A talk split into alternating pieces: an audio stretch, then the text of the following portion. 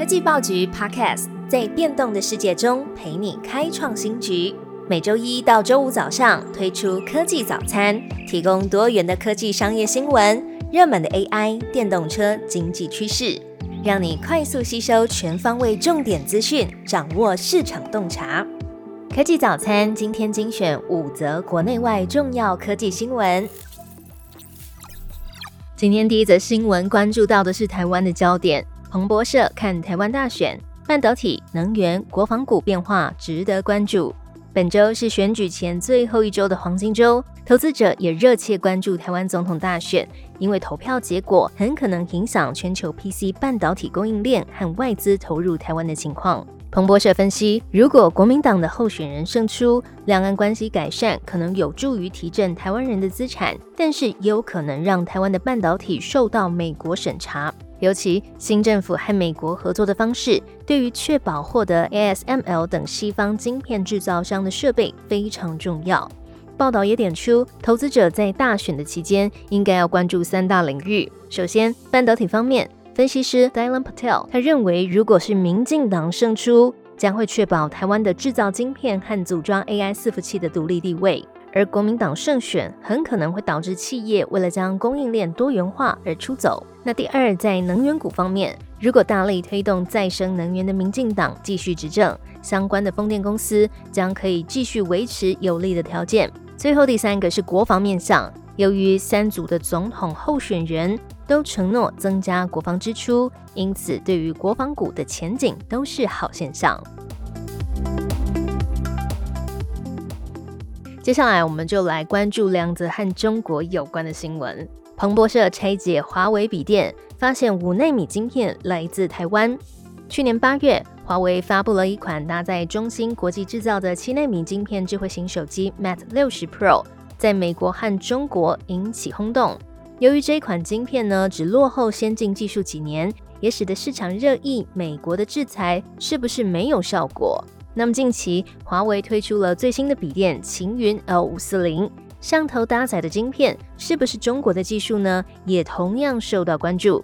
彭博社就和研究公司 Tech Insight 合作拆解之后，发现擎云 L 五四零采用的是台积电在二零二零年生产的五纳米晶片。这也证明了华为在美国发布禁令之前就已经一直都在囤积重要的半导体晶片。下一则消息，NVIDIA 面临新挑战，中国客户不想要降规版的晶片。中国是 NVIDIA 最大的市场之一。华尔街日报报道，去年十月，美国禁止 NVIDIA 向中国出售高性能的 AI 晶片之后。NVIDIA 接着为中国设计降规版的产品来符合这个规定，但是呢，眼前遇到了更大的问题，就是目前中国云端公司并不热衷于采购它的产品。阿里巴巴和腾讯正在将订单都转向给华为，而且也依赖内部开发的晶片。另外，两大买家像是百度和字节跳动也都采取相同的做法。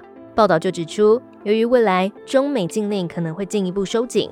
中国客户会不确定 NVIDIA 是不是有能力继续供应。TrendForce 分析师 Frank Kong 就表示，中国云端公司目前有八成的高阶 AI 晶片采购是来自于 NVIDIA，在未来五年之内，比例可能会调降到五成到六成。美国 CES 展本周登场，三大看点包含 AI PC、AI 手机，还有 MR 装置。美国 CES 大展将在本周的美国时间九号开始，连续展出四天，内容将会是科技趋势的风向球，包含电视、汽车、PC，还有穿戴式装置、MR 混合实境装置等等。预计有超过三千五百家的厂商会参展，那么其中一百五十七家的厂商来自台湾。CNN 观察到，今年的展会将会推出新产品，几乎都跟 AI 有关。中央社就报道，AI PC、AI 手机和 MR 混合实境将会是展会的三大看点。目前已经有第一波的 AI PC 发布潮，那么预料在 CES 会有第二波更大规模的 AI PC 产品出现。